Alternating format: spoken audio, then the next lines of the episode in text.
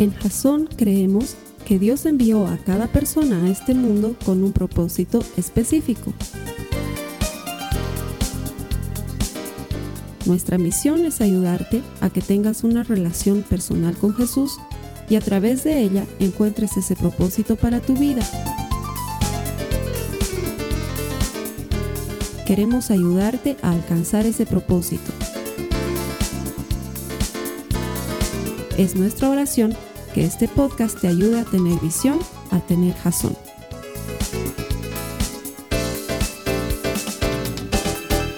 Bienvenido a, a Jazón en línea si te conectas desde, desde una de nuestras redes. Hermanos, para mí siempre es una alegría verlos cuando me toca predicar. Estas últimas semanas, ocho semanas, seis semanas más o menos, hemos estado hablando de cosas raras, ¿no? Sobrenaturales, cómo, cómo es el Señor cuando, cuando hace cosas que no entendemos. Cuando un médico te ha dicho no hay nada más que hacer, cuando creías que una oportunidad de trabajo estaba perdida, cuando creías que algo era imposible de que suceda y de pronto el Señor se manifiesta, hace algo que no entiendes y las cosas pasan y alguien se sana y alguien mejora y consigues ese puesto que estabas buscando. Y es increíble cuando eso sucede, pero es muy complicado cuando estás en el pre-milagro que es lo que hemos estado hablando estas últimas dos semanas. ¿Cómo lo vemos desde el lado más humano cuando estás esperando que eso suceda? En la parte dura, cuando tienes que usar tu fe, cuando tienes que usar tu constancia, tu disciplina, tu obediencia para mantenerte en el camino y no desviarte. En esta tercera semana de hablar de la parte humana de los milagros, vamos a hablar acerca del movimiento. Y es raro porque el movimiento es algo que está muy relacionado a nuestra fe. Y eso es lo que vamos a aprender el día de hoy. Pero antes, quiero contarte una historia que tiene que ver con el movimiento para que me entiendas eh, de qué te estoy hablando. Hace varios años estábamos viajando en avión con mi familia. Esta no es una anécdota muy común, porque el avión se estrella, ¿ya? Y estábamos ahí. Y cuando pasó todo el caos, el ruido de fierros que se retorcían, ventanas que se rompían, eh, golpes, y de pronto llegó ese momento de silencio total, silencio absoluto.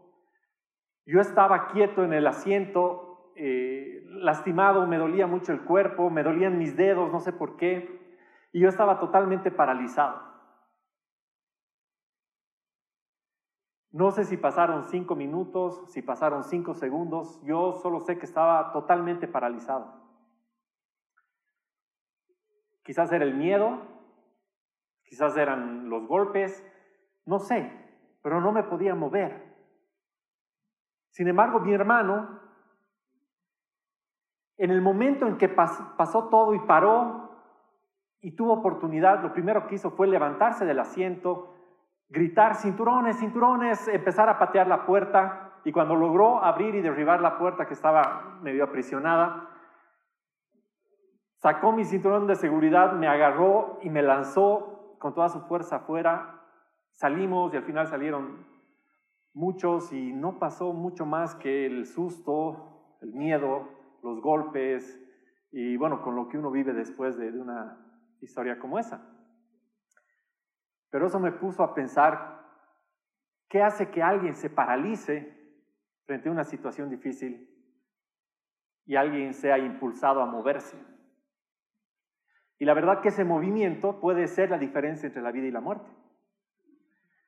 Y no solamente en nuestra vida, el movimiento puede ser la diferencia entre la vida y la muerte en nuestra vida espiritual.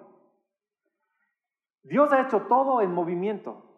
Todo lo que está aquí ahorita está en movimiento. Tú estás en movimiento, aunque estés sentado, tu corazón está latiendo, la sangre está fluyendo por tu cuerpo, tus células se están moviendo. Esta mesa que parece que estuviera quieta, está vibrando, cada átomo, cada electrón se está moviendo.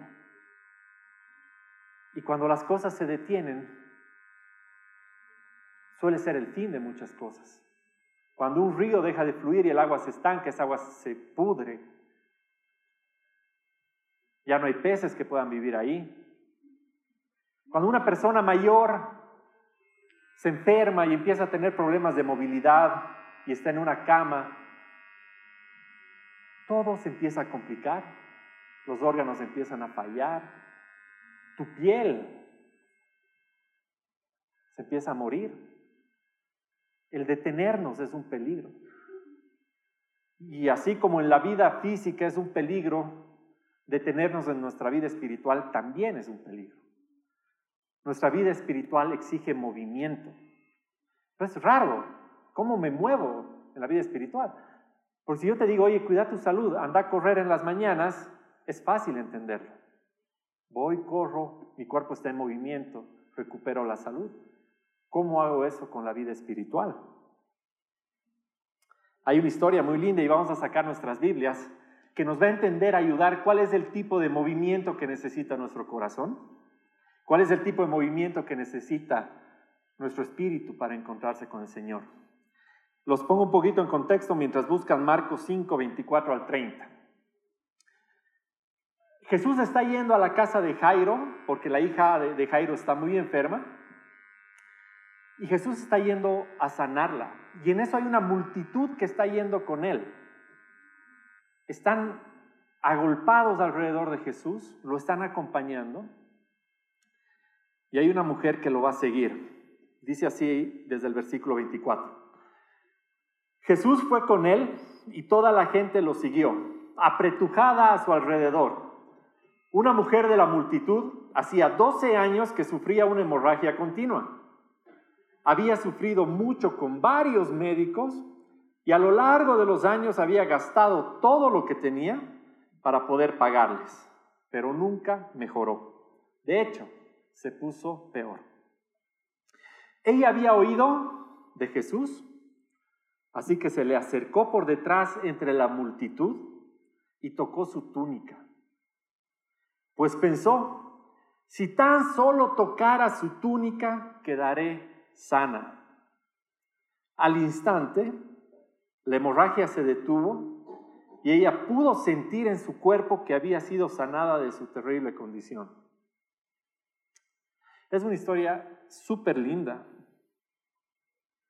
Cómo esta mujer, pese a todo lo que había estado viviendo durante tanto tiempo, se anima a deshacerse de todas esas cosas y toma una decisión. Alguien le habló de Jesús. En algún lugar, en algún momento, escuchó de Jesús. Y ella dijo, yo tengo que abrirme paso hacia Él, porque quizás es mi única esperanza.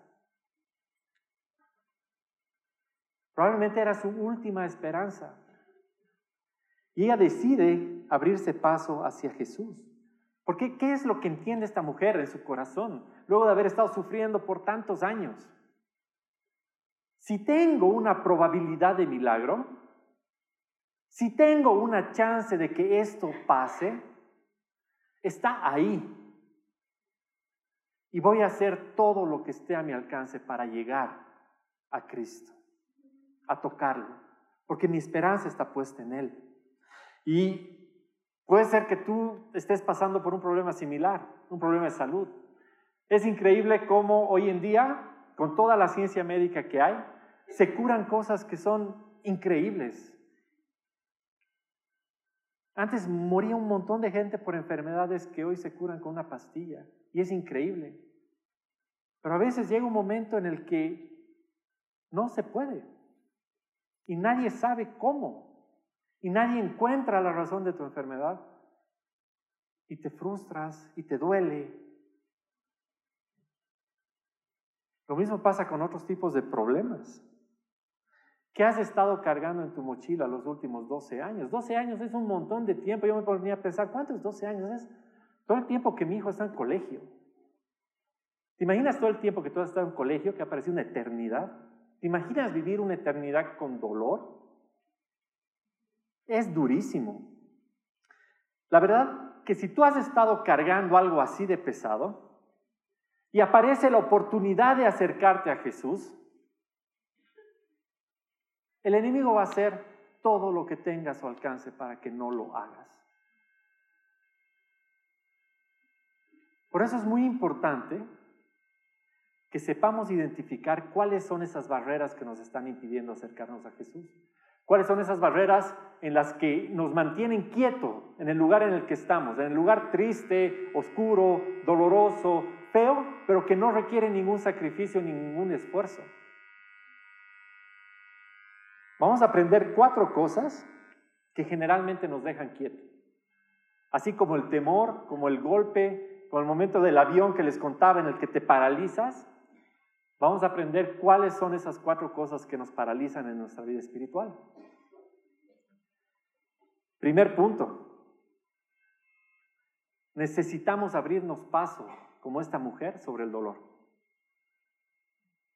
El dolor es terrible. Hermanos, seguramente ustedes han pasado por algún momento una enfermedad en, la que han tenido un dolor muy fuerte. Al dolor no le importa de dónde vienes. Al dolor no le importa tu título universitario, no le importa tu carrera. Al dolor no le importa si eras bueno en colegio o no. No le importa quién es tu papá, no le importa quién es tu mamá. Al dolor no le importa tu pasado y menos le está importando tu futuro, menos le está importando que tengas que trabajar. El dolor te destroza emocionalmente, te detiene, te quita el ánimo. Y si han vivido alguna historia dolorosa con un familiar que está pasando por dolor, paraliza toda una familia. No puedes estar bien sabiendo que hay esa persona que amas está sufriendo, que está dolorida, que lo tienes que dejar en la casa para ir a trabajar. ¿Con qué ganas sales a divertirte sabiendo que alguien está pasando con dolor? El dolor es muy complicado y esta mujer lo está viviendo por 12 años en los que ha vivido médico tras médico, gastándose toda su plata, la frustración de seguir con esa carga encima. Y pese al dolor que tiene, cuando alguien le dice, oye, ¿has visto a Jesús? ¿Has escuchado de Jesús? Está aquí, anda, búscalo. Toma fuerzas de donde quizás no hay y decide ir a encontrarse con su manto y a caminar hay dolores físicos que son crónicos, que son muy fuertes, pero también hay otro tipo de dolores que son igual de complicados, que te paralizan, que te arruinan. El dolor emocional de haber perdido a alguien, a esa persona que amabas, que nunca te imaginaste que ibas a tener que seguir la vida sin él, sin ella. Y ese dolor te paraliza en la depresión, en un lugar oscuro, te paralizan las necesidades financieras. ¿Y por qué duele la necesidad financiera? Porque si tú eres padre, eres madre, y ves que no estás pudiendo darle a tus hijos, a tu familia, a tus papás, lo que ellos necesitan, porque las cosas te han salido mal, se te han cerrado los caminos y tú ves que no da, te duele, duele. Y tú sabes que eso te paraliza. Y te quedas quieto el dolor de tu carrera profesional, de tus estudios, estás esperando ser aprobado en una universidad, estás esperando que las notas de tu examen para el que te has preparado salgan bien y salen mal. Y dices, no vale la pena. Hasta aquí nomás. Y el problema de este dolor, que viene de muchas fuentes, de muchas circunstancias, de muchas coyunturas, es que tiene el mismo efecto sobre tu vida te detiene y te paraliza en tu búsqueda de Cristo. Porque no se trata de limpiarte y decir voy a trabajar más fuerte, se trata de seguir el camino persiguiendo el manto del hombre que te dice ven y de encontrarte con Cristo. El problema, y quizás no es tan problema y es una oportunidad del dolor, es que puede tener dos efectos en tu vida. O te paraliza o te impulsa. Aprender esa diferencia Y saber detectar que te estás paralizando y empezar a moverte en tu fe es la diferencia entre la vida y la muerte.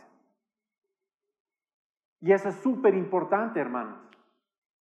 Este primer punto de sobreponernos al dolor es muy duro y va a ser difícil y quizás va a doler y te vas a tener que levantar, aunque te duela todos los días, para seguir buscando a Cristo. Porque quizás has estado orando por esa provisión, has estado orando por esa enfermedad y no pasa nada y tú necesitas levantarte para seguir orando, para seguir caminando. No va a ser fácil. Este inicio de año, bueno, ya no estamos en tan inicio, ya estamos acabando, pero los primeros seis meses de este año, estoy atrasado, hermano. Los primeros seis meses de este año para mí han sido durísimos. Eh, quizás para ti también. No sé, ha sido un año, para mí ha sido un año difícil. He estado abrumado por el trabajo, he estado bajo mucho estrés, He tenido que trabajar más de lo que pensaba que tenía que trabajar. He empezado a subir de peso por ese estrés, he empezado a enfermarme, de problemas de estómago, de gastritis, de digestión.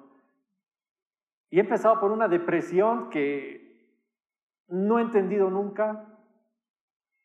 Esa tristeza que no sabes qué hace en tu cuerpo, en tu corazón, en tu cabeza.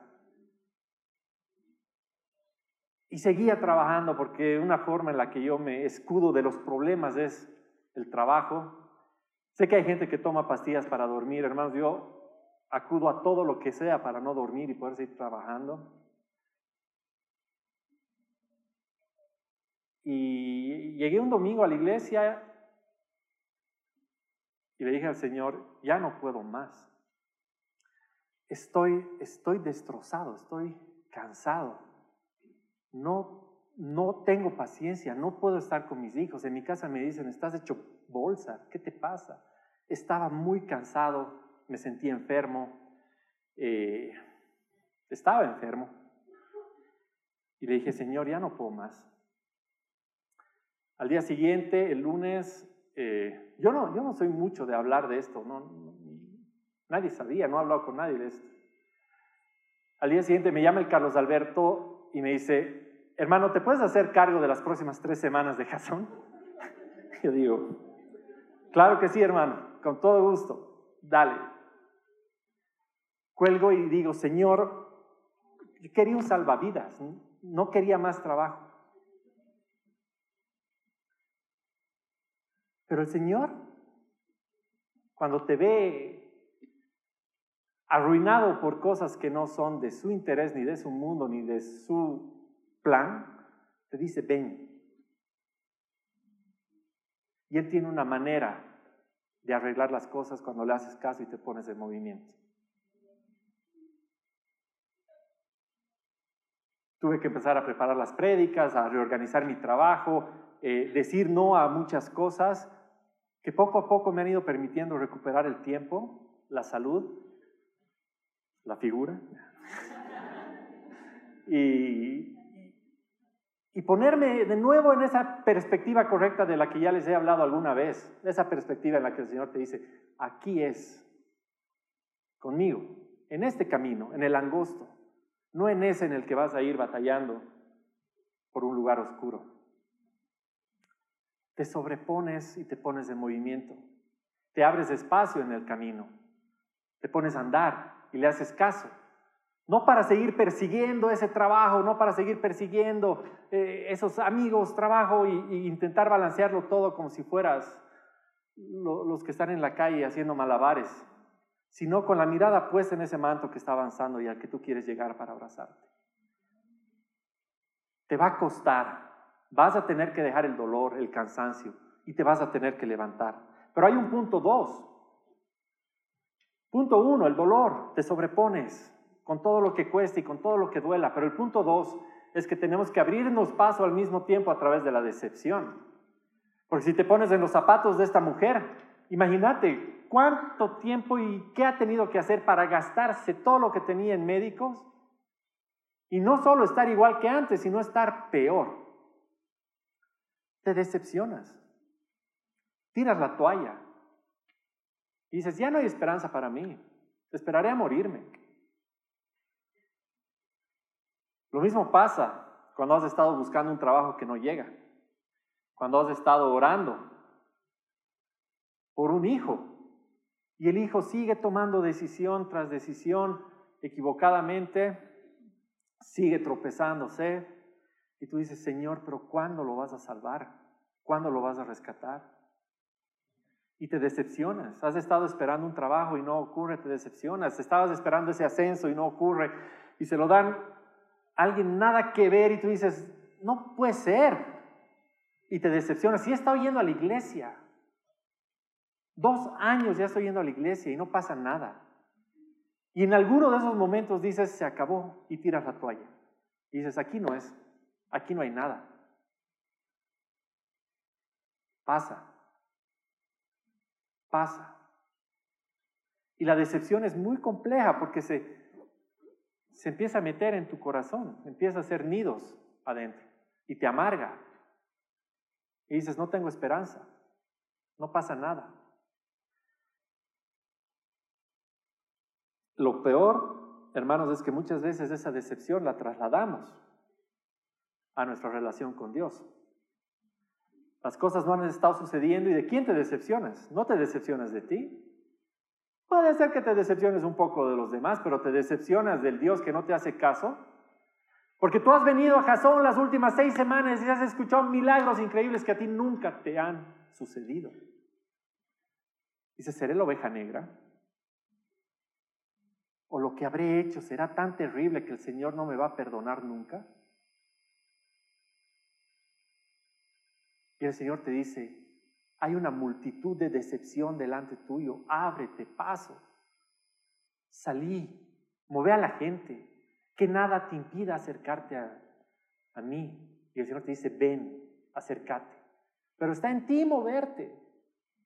Está en ti decir, me olvido del dolor, me olvido de la decepción, tengo la vista puesta en el manto. Es complicado, pero el Señor te dice, no te canses. No desistas. Estoy trabajando en tu corazón. Estoy trabajando en tu carácter. Estoy trabajando en tu disciplina. Estoy trabajando en los que todavía no vienen por ti a la iglesia y que tú vas a traer.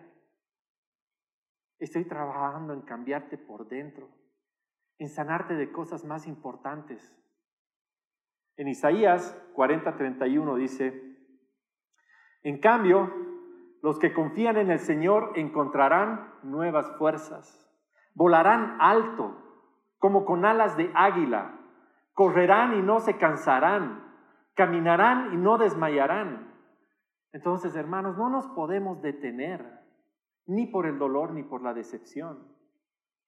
Pero hay un tercer punto, y este puede ser un poquito raro, hasta polémico, no sé cómo lo vayas a tomar, pero el tercer punto dice que necesitamos abrirnos paso por encima de la religión. Y te quiero poner en contexto de la época.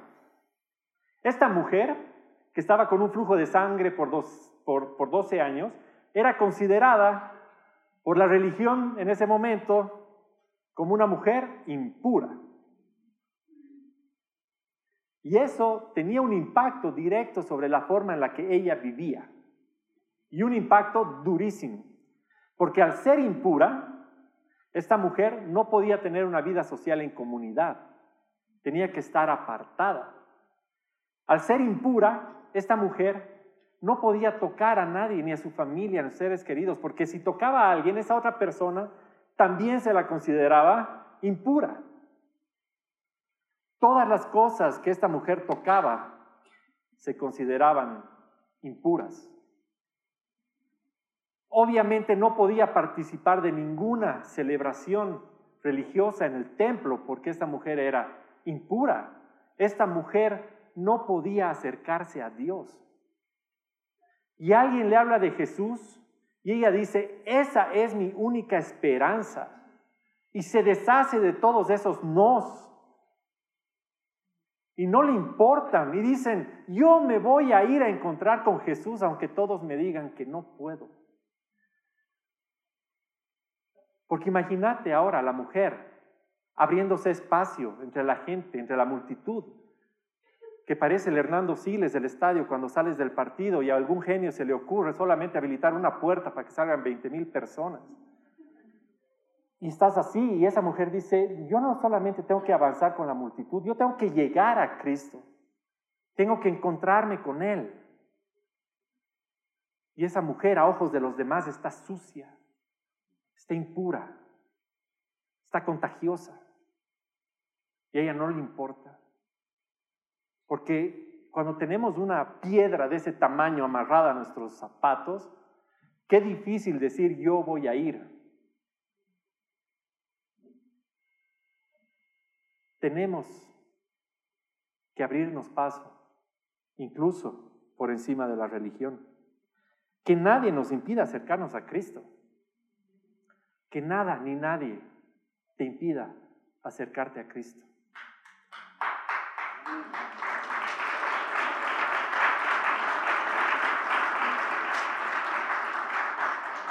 ¿Será que eso pasa hoy en día? ¿Será que alguien te dice, oye, pero si yo te conozco, ¿cómo es eso de que vas a ir a la iglesia? Yo sé todo lo que tú has hecho. ¿No te en la sangre para ir a Dios?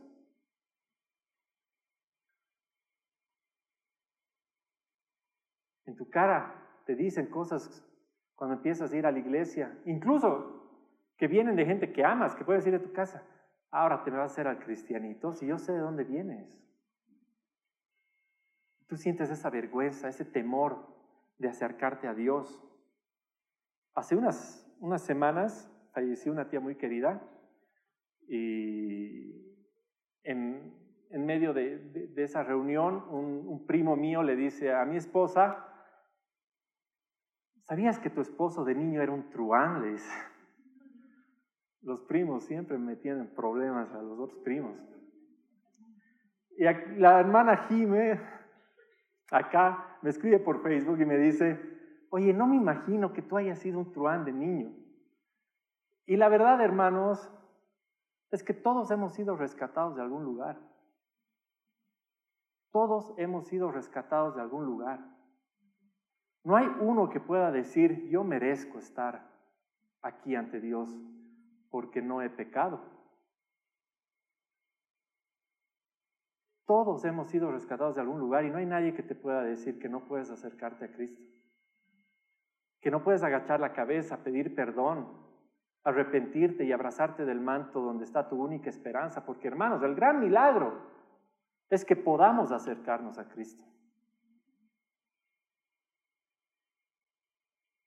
En Mateo 11, 28 dice, vengan a mí todos los que están cansados y llevan cargas pesadas, y yo les daré descanso.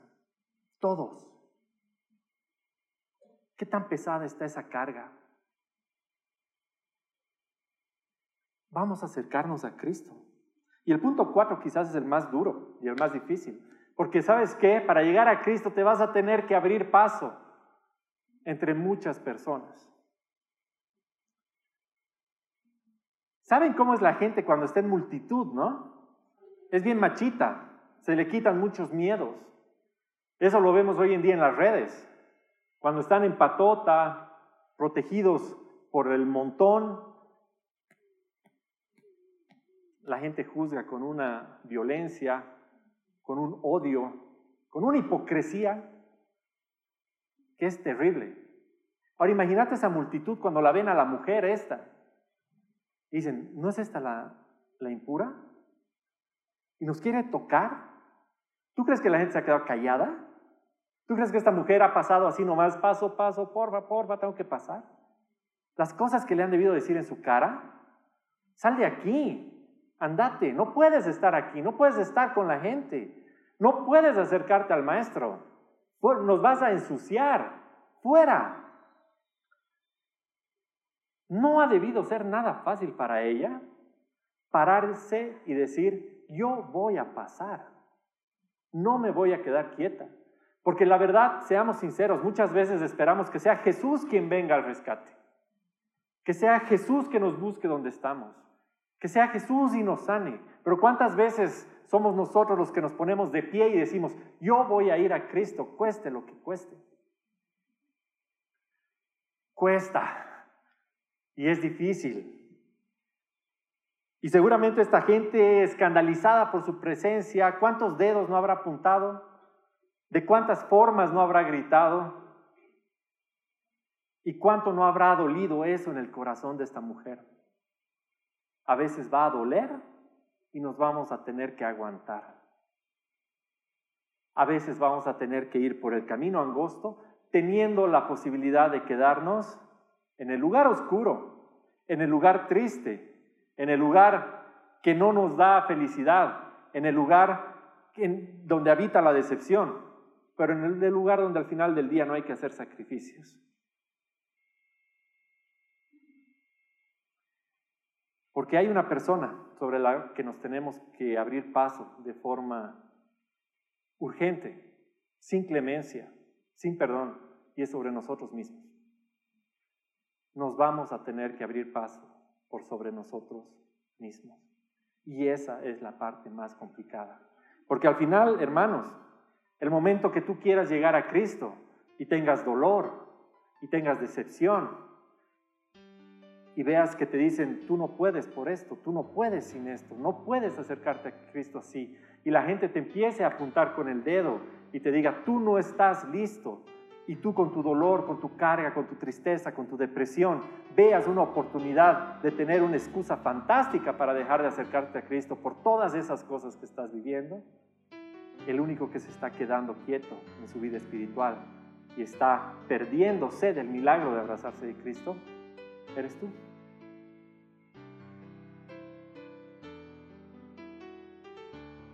A mí, cuando veo la historia de esta mujer, guerrera, valiente, que no se va a quedar quieta, me cuestiona, me cuestiona, hermanos. Me cuestiona de un cristianismo privilegiado que tengo, en el que muchas veces puedo mirar a Dios de palco y lo veo pasar. Y no tengo el hambre, la sed, la necesidad de ir con desesperación a abrazarme de Él para decir, yo lo he visto pasar cerca, a tres cuadras mío. Es que había mucha gente. Con una diferencia tan radical de una mujer desesperada, con fe, con esperanza, de decir, yo no quiero verlo pasar, yo quiero tocarlo. Yo quiero encontrarme con Él. Yo quiero abrazarlo. Yo quiero que me mire. Yo quiero que se dé la vuelta. Qué maravilloso empezar a vivir nuestra vida de encuentro con Cristo de esa manera, ¿no? Y hermanos, va a ser duro. Muchas veces vamos a querer tirar la toalla.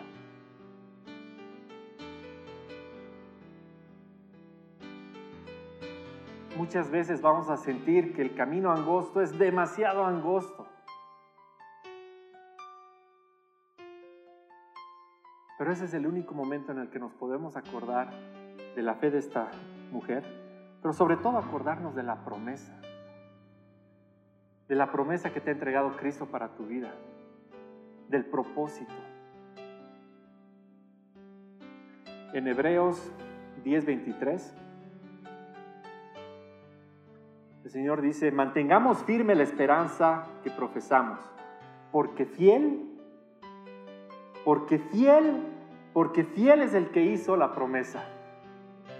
El Señor es fiel, sabe dónde estás, te conoce, te está viendo caminar, está viendo que te estás abriendo paso, ya te está viendo llegar. Está esperando que le toques el manto. Está esperando que, que, lo persigas. Está esperando que no te dejes quieto ahí donde estabas. Está esperando que te muevas. Porque hermanos, cuando nos movemos activamos nuestra fe. Cuando nos ponemos en acción hacia hacia Dios activamos nuestra fe. Y eso que parecía tan raro de estar en movimiento para que nuestra vida espiritual no se muera, Solo tiene que ver con vencer cualquier obstáculo que te esté impidiendo de acercarte a Cristo cada día. ¿Es tu orgullo? ¿Es tu timidez? ¿Es el miedo al que dirán? ¿Son esos amigos con los que has estado un poco jalado hacia abajo? Que te dicen, viejo, vamos el domingo a jugar fútbol, esos amigos a los que vamos a podar un poco del árbol ahora que conocemos a Cristo y decir, voy a venir a Cristo, no me voy a dejar jalar hacia abajo, voy a sanar, voy a tener un corazón fuerte, una disciplina clara. Y luego con ellos, con mis hermanos de la iglesia, con mi comunidad, voy a ir a rescatar a mis amigos.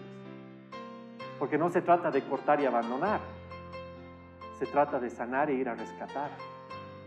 Porque así como estás tú hoy abriéndote paso entre la gente, ¿no quisieras que tu familia se esté abriendo paso contigo? ¿No soñarías que tus amigos te estén empujando para que pases más rápido? No nos olvidemos nunca. Porque fiel es el que hizo la promesa. Y fiel es el Señor nos vamos a abrir paso por todos estos obstáculos para entender y comprender finalmente que ese mayor milagro que tenemos y el mayor milagro que esperamos es que podemos acercarnos a Cristo. Ya nadie nos dice que no podemos. Amén.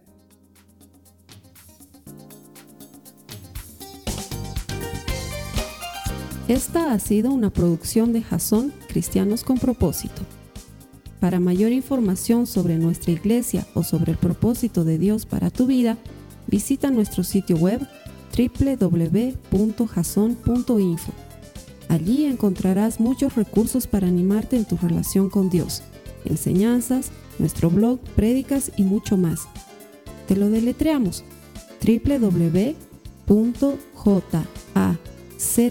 www.jazon.info también puedes visitarnos en nuestro sitio en Facebook www.facebook.com barra Que Dios te bendiga abundantemente. Muchas gracias.